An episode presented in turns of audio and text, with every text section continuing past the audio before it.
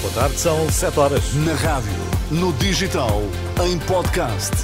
Música para sentir, informação para decidir.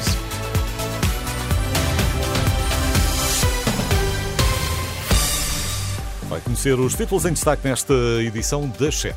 Uma criança de Guimarães teve de fazer mais de 360 quilómetros para ser operada em Lisboa devido aos encerramentos hospitalares. Notícia também desta tarde, a convocação de eleições antecipadas dos Açores para 4 de fevereiro, anúncio feito pelo Presidente da República. As notícias às 7 com Miguel Coelho. Boa tarde, Miguel. Olá, boa tarde. O Hospital Dona Estefânia, em Lisboa, recebeu esta tarde um serviço de urgência para cirurgia uma criança vinda do Hospital de Guimarães. Situação confirmada à Renascença por fonte do Centro Hospitalar Lisboa Central, que justificou com as limitações de vários hospitais o facto de a criança ter sido obrigada a efetuar mais de 360 quilómetros.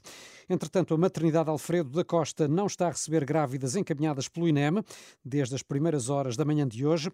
A mesma fonte disse à Renascença que a maternidade está com falta de vagas, situação que se tem repetido nas últimas semanas. A afluência à maternidade disparou, acima dos 30%, esgotando a capacidade de internamento. De recordar que esta semana há 33 serviços hospitalares com limitações, um pouco por todo o país, mas eh, com especial incidência na região de Lisboa e Vale do Tejo, segundo o plano de reorganização da rede dos serviços de urgência do SNS. Foi hoje publicada em Diário da República a portaria que regulamenta a redução de portagens em vários lanços de antigas SCUT. A redução entra em vigor a 1 de janeiro. Para os veículos ligeiros, por exemplo, significa um corte de 30% face aos preços atuais.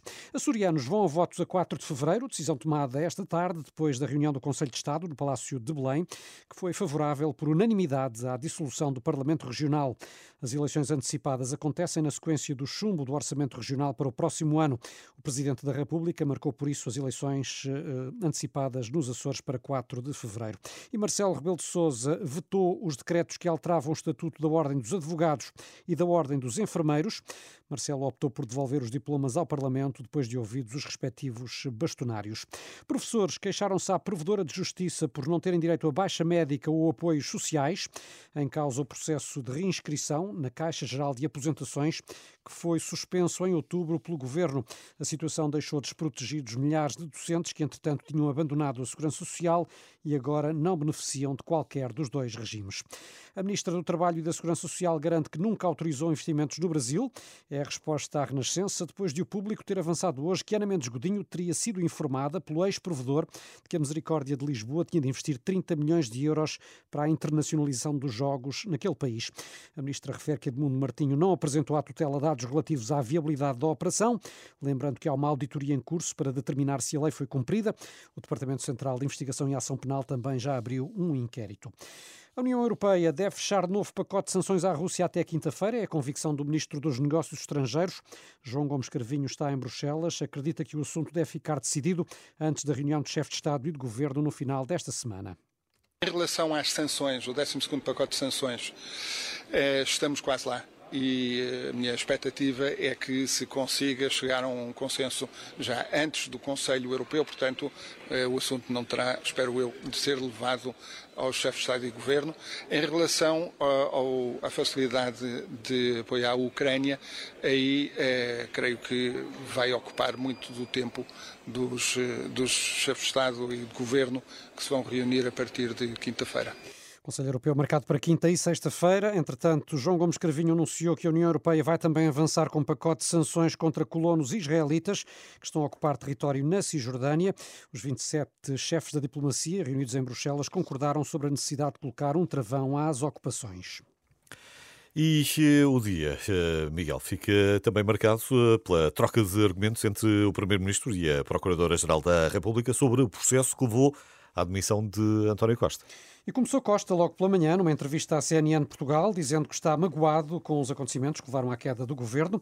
Garantiu que o parágrafo no comunicado da Procuradoria foi determinante para que se demitisse e, questionado sobre se faria hoje o mesmo, o ainda Primeiro-Ministro reenviou a questão para o Ministério Público e para Belém. Pode é perguntar a quem fez o comunicado, a quem tomou a decisão posterior de dissolver a Assembleia da República, se faria o mesmo perante aquilo que sabem hoje. Eu, perante aquilo, Presidente da República. perante aquilo que sabia, que aliás não é diferente daquilo que sei, porque pode parecer estranho, mas ficámos a saber que o processo está aberto até desde o dia 17 de outubro.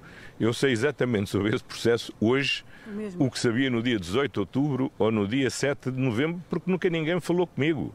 Nem eu sei, aliás, em bom rigor, de qual é a suspeita que levou à existência desse processo.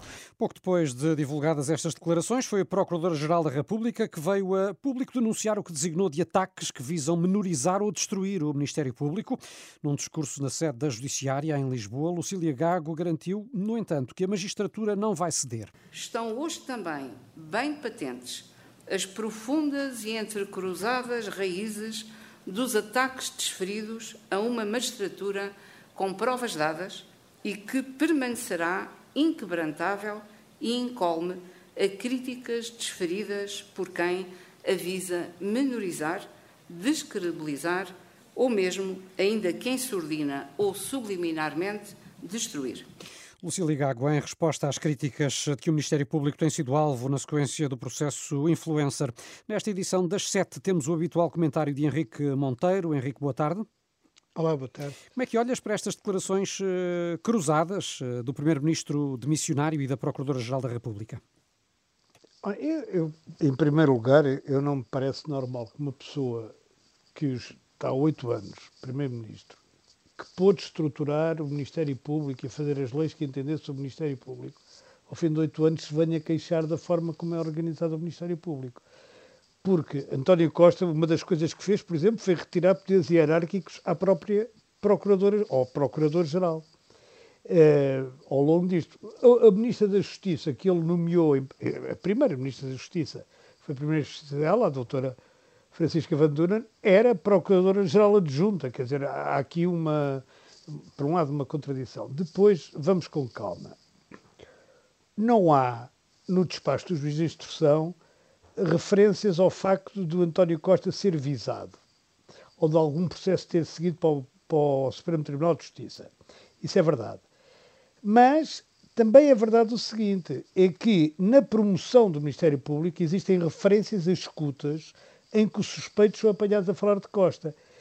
E o que acontece é que se isto mal se soubesse, seria perguntar porque é que Lucília Gago tinha escondido esta informação. Portanto, Costa, na tua opinião, não tem uh, razão para estar magoado, Quer dizer, ele, pode? Ele, ele, pode ter toda a razão para estar magoado, mas o que eu acho que ele, antes de dizer que está magoado, ele devia dizer, olha, eu peço desculpa por não ter alterado a forma como o, o sistema legal em Portugal funciona, porque como o sistema legal funciona, ele sabe bem, porque ele foi Ministro da Justiça, é, e ali disse, é é, é de, a base dele, digamos, o curso de base dele é, é o direito.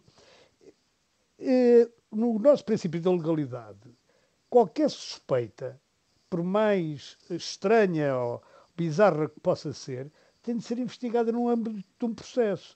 E, além do mais, além do mais, não se pode.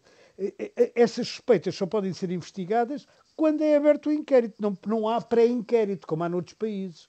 E, portanto, quer dizer, havendo inquérito, tendo que haver um inquérito sobre Costa, por estapafúrdio que fosse, era estranho. Uh, não a, Procuradora-Geral da República, aliás, nomeada por ele e pelo Presidente da República, por proposta de Costa, Lucília Gago, não pôr num comunicado que isto existia. Só para concluir, Henrique, uma suspeita maior. Ouvimos também a Procuradora dizer que há ataques que visam destruir o Ministério Público. Isto é especialmente grave. Uh, estará Lucília Gago a pensar no próprio António Costa? Como autor desses não ataques? Sei, ter-se-ia que perguntar a, a Lucília Gago, também me parece um pouco exagerado dizer que querem destruir. Mas há aqui uma coisa que é, que é interessante também, é que o António Costa dá como exemplo Azeredo Lopes e Eduardo Cabrita, devo relembrar que Eduardo Cabrita foi o próprio Ministério Público que propôs que ele fosse, uh, que não fosse acusado, porque ele não, não, não chegou sequer a ser acusado, foi arguído, mas nunca foi acusado e foi o Ministério Público que retirou a acusação. E há outra coisa que Costa não diz, é que no gabinete ao lado dele, do seu chefe de gabinete, foram encontrados 76 mil euros. Quer dizer, isto também tem alguma importância. Uma coisa parece é? certa, e eventuais eu... desenvolvimentos ou não deste processo até às eleições podem condicionar os resultados. Eu não, eu não, acho que vão condicionar de sobremaneira os resultados, porque isto é uma questão de bolha. Quer dizer, eu acho que o, o, o grande público liga relativamente pouco a isto e nem percebe muito bem.